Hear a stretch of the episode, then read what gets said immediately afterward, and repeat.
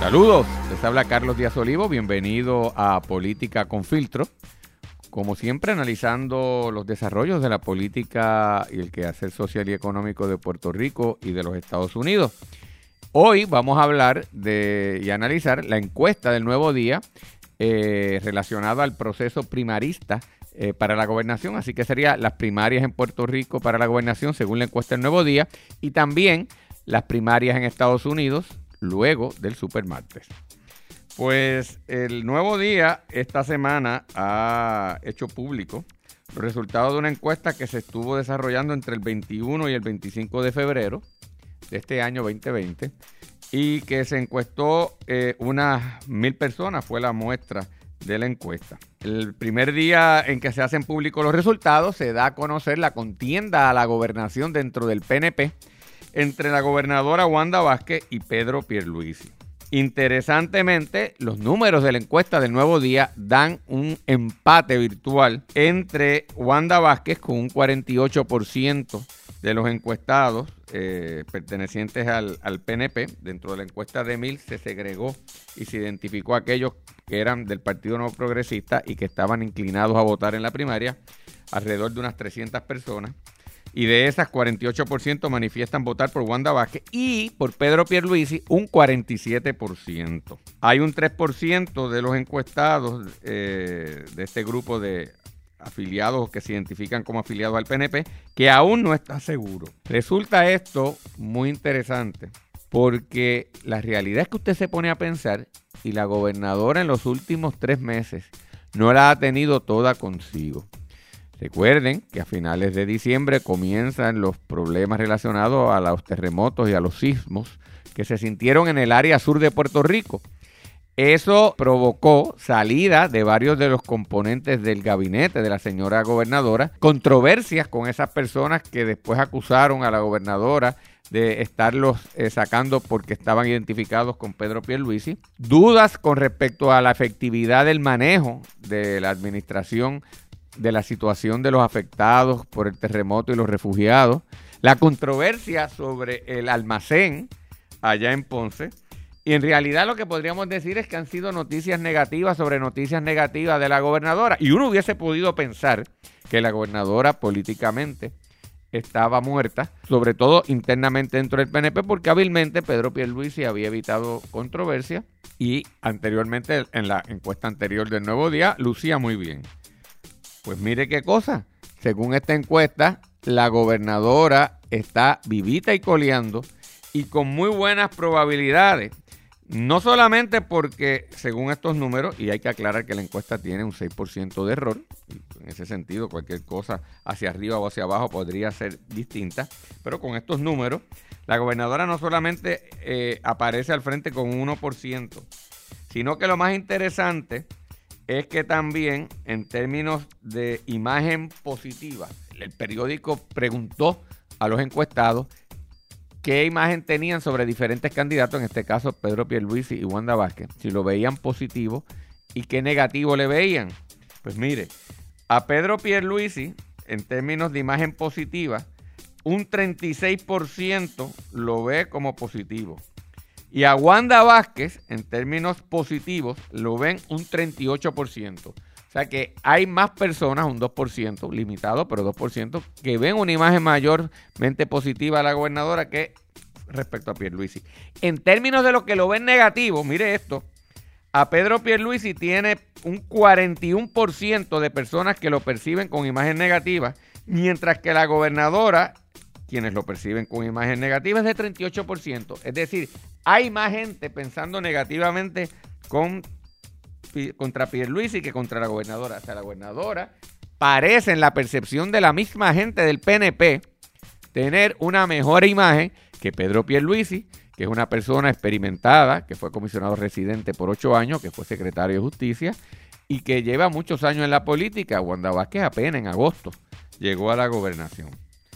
Esto se torna más interesante aún porque si bien estos números le dan unos elementos positivos a Wanda Vázquez, hay otra parte de la encuesta que coloca en mejor posición a Pedro Pierluisi. Porque la encuesta también le pregunta a la gente sobre diferentes tópicos que afectan a Puerto Rico y quién ellos consideran que esté en mejor dominio o tiene mejor capacidad para manejarlo, si Pierluisi o Wanda Vázquez. Mire esto, situación económica de Puerto Rico. Perciben que Pedro Pierluisi es más efectivo, un 36%, y que Wanda Vázquez es más efectivo, un 31%. Es decir, la gente ve mejor a Pierluisi manejando la situación económica.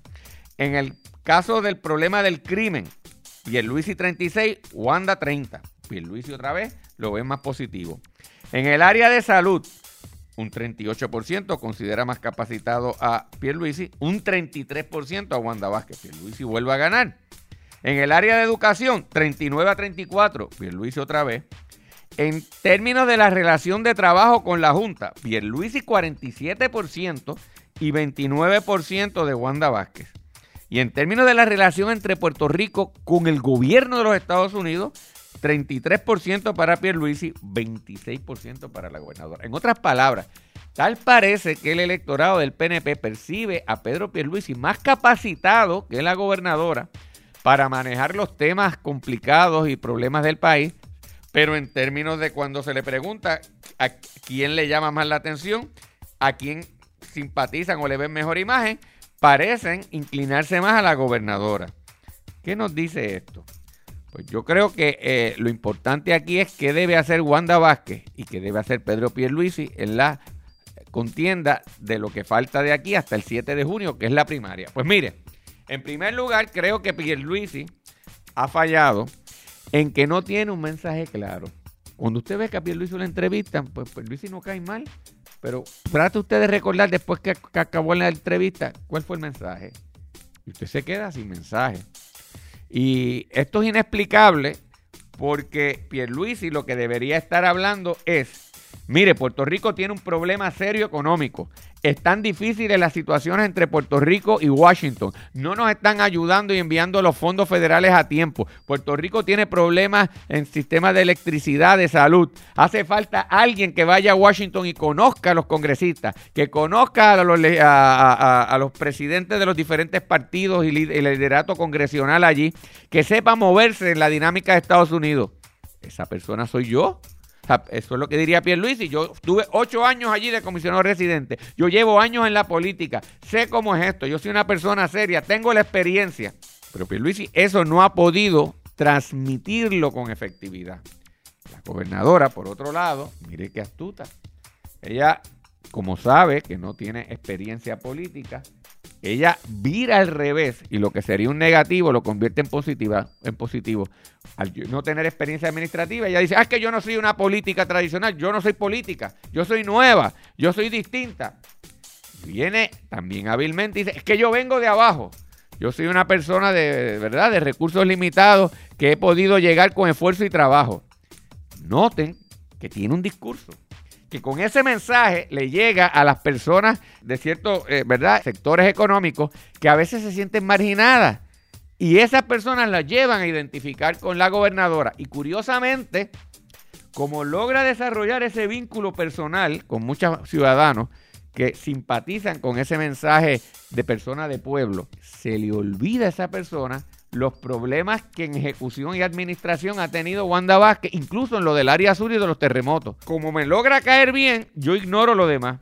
A Pierluisi lo reconozco capaz, pero como no me lleva un mensaje, pues yo ignoro las capacidades que tiene y acabo teniendo una imagen no positiva de él. Así que de aquí a lo que queda del el proceso hasta 7 de junio, Wanda Vázquez debería seguir enfatizando en esa imagen Obviamente tratando de enderezar su administración, porque si siguen habiendo problemas en la administración y no lucen control de su propio gobierno, eso le puede perjudicar y le puede rebotar, sobre todo porque están en empate. Y entonces si Pierluisi saca provecho de su capacidad administrativa mm, frente a un desorden administrativo de Wanda Vázquez, la cosa puede cambiar. Desde el punto de vista de Pierluisi, pues precisamente es eso. Pierluisi tiene que encontrar un mensaje, tiene que lucir como un hombre firme, de ideas que sabe qué hacer en Puerto Rico. Si sigue con ese mensaje incoherente, pues mal le veo para Pierluisi. Así que está tiempo para corregir y eso sería lo que habría que hacer. El nuevo día también da a conocer la situación en términos de encuestas en el Partido Popular. En el Partido Popular, la toma de, eh, de, personas encuestadas que se identifican como miembros del Partido Popular y que están inclinados a votar es de unas 170 personas y el margen de error es 7.5, que significa que puede ser el porciento que da la encuesta puede ser 7 puntos hacia arriba o 7 puntos hacia abajo. Pero los números son los siguientes. Eduardo Batia aparece prácticamente dominando el escenario y con una virtual victoria a la cual se encamina porque tiene un 50% de apoyo dentro de los populares. En otras palabras, la mitad de los que se identifican como populares ya están inclinados a votar por Batia.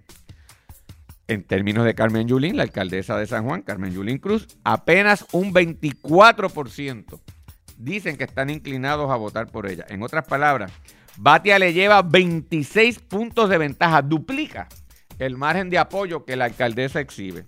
El otro aspirante por el Partido Popular, Charlie Delgado, tiene 12%, muy, muy atrás. Es más, uniendo los votos de Charlie y los de Carmen Yulín, tendría un total de 36, todavía Batia se los lleva. Cuando se le preguntan a esta misma gente cuán decidido tú estás a votar en la primaria, hay un 39% que dice que está inclinado ya a decidido por Batia y Carmen Yulín 28. En otras palabras, los de Batia también están más entusiasmados a votar.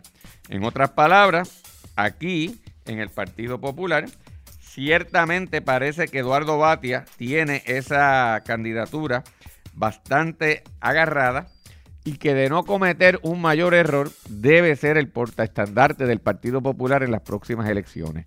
Noten que la alcaldesa, a pesar de tener un carisma natural y ser una mujer que tiene un talento enorme para definir issues y simplificarlos y hablarle al pueblo, dentro de la propia base del Partido Popular no la ven bien. Parece que ha calado hondo esa apreciación que muchos populares tienen de que Carmen Yulín no es popular, porque ha atacado consistentemente a su propio partido, que al momento de votar por ella para que los represente como gobernadora, no la ven como alternativa. ¿Qué tendría que hacer Carmen Yulín de aquí a allá para tratar de cerrar la brecha? En política todo puede pasar, faltan unos tres meses. Pero está complejo porque la ventaja de Batia es amplia si los números son correctos. Carmen Yulín tendría ciertamente que suavizar, endulzar su imagen dentro del Partido Popular. Obviamente me parece que esa identificación que le han hecho como demasiado de izquierda, eh, casi socialista incluso por ser portavoz de, Bernie Sanders, no la está ayudando dentro de la colectividad. Pero esa es Carmen Yulín, o sea, en, principio debería lucir más moderada, más cautelosa, menos radical, pero esa no sería ella y de hecho acaba de hacer unas expresiones públicas básicamente reiterando su mensaje combativo y que ella siempre ha estado de frente y apoyando las luchas de trabajadores, eh, luchas de pensionados y no parecería hacer cambio en ese particular. De manera que si ese es el caso, y salvo que logre una movilización de gente de afuera del Partido Popular que se inclinen a participar como popular en la primaria, la situación de la alcaldesa es complicada. Así que, tal como están las cosas, batia por el Partido Popular y el PNP, cualquier cosa puede pasar. Pedro Pierluisi, que debería tener esa candidatura amarrada entre sus manos, por no tener un mensaje claro, por no proyectar fortaleza, está dejando que la gobernadora le arrebate eh, la, delantera y pueda convertirse en la candidata a la elección como representante del PNP. Así que ya Pierluisi hemos hablado lo que tendría que hacer si quiere eh, compensar eso, si no, pues la gobernadora sería la que representaría el PNP. También vamos a aprovechar la ocasión para hablar de lo que pasó en Estados Unidos en el famoso Supermartes. Supermartes, como ustedes saben, es unas primarias que se celebran simultáneamente en 14 estados de la Unión. También la American Samoa eh, llevó un proceso electoral de un caucus en el día del Supermartes. Y lo interesante era que hace una semana atrás Parecía que en el Supermartes Bernie Sanders, el candidato extremo liberal del Partido Demócrata, se dirigía a consolidarse como el candidato de esa colectividad para las elecciones. ¿Y qué pasó? Que había temor dentro del Partido Demócrata que Sanders era muy radical y que no podía vencer a Donald Trump. Pues curiosamente, en menos de una semana ha dado un giro inesperado a la política de Estados Unidos y mire lo que acaba de pasar. La semana pasada, el sábado concretamente, Biden logra ganar la primaria de Carolina del Sur cómodamente. Eso le da un ímpetu a su, campaña. Logra que dos candidatos se retiren. Klobuchar, que era la senadora de Minnesota, y Buttigieg, el alcalde de Indiana, de una de las ciudades de Indiana, eh, dos contendientes moderados anuncian su retiro y simultáneamente lo apoyan a, Biden y van a una actividad a darle el apoyo de Biden. ¿Y qué pasa? ¿Qué significa eso? Que en Estados Unidos el establishment, es decir, las personas tradicionales, conservadoras del Partido Demócrata, ante el temor de que Bernie Sanders gane la elección, se han decidido alinear y tomar en Biden la persona a apoyar para que derrote a Sanders porque piensan que es quien está en mejor posición de derrotar a Donald Trump. Es decir, ellos no están muy enamorados, los demócratas, con Biden, pero piensan que es mucho mejor que Sanders. Y eso quedó evidenciado ayer porque de esas 14 primarias, 9 estados votaron a favor de Joe Biden y cuatro estados votaron por el senador Sanders. Falta todavía un estado que es de Maine por adjudicar.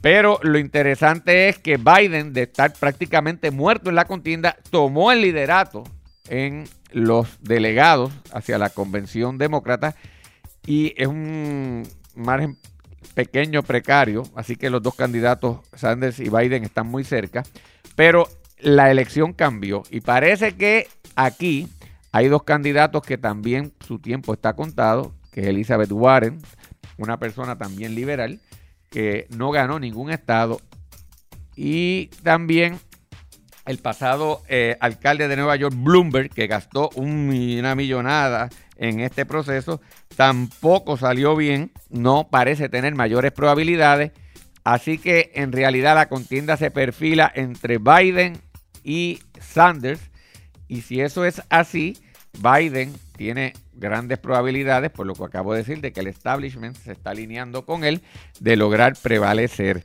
Así que la cosa se ha puesto interesante en Estados Unidos. Biden ha revivido, eh, ha tomado el, lo que en política se llama el momentum en, en la política de Estados Unidos. Lo mismo parecería aquí ocurrir con Batia y con la gobernadora, pero de nuevo, faltan tres meses, en la política nada está escrito. Mire cómo en Estados Unidos la cosa se viró en una semana. Lo mismo puede pasar aquí y allá. Pierluisi está cerca, puede todavía utilizar todos esos positivos y virarle la tortilla a la gobernadora y ser el candidato. Es más difícil en el Partido Popular que algo pueda pasar y derrotar a Batia. Y en Estados Unidos habrá que ver cómo Biden, si logra mantener ese entusiasmo, ese momento que desarrolló en el día de ayer, y entonces se convertiría en el candidato de los demócratas y esa persona, los números dicen que está en una mejor posición de derrotar a Donald Trump. Así que amigos y amigas, ese es el análisis hasta estos momentos de las primarias, tanto en Puerto Rico a la luz de la encuesta del nuevo día para la gobernación, como en los Estados Unidos después del supermartes. Así que se despide eh, su amigo Carlos Díaz Olivo en Política con Filtro y nos mantendremos al tanto de nuevos desarrollos de aquí a las primarias del 7 de junio para seguir analizándolo. Saludos.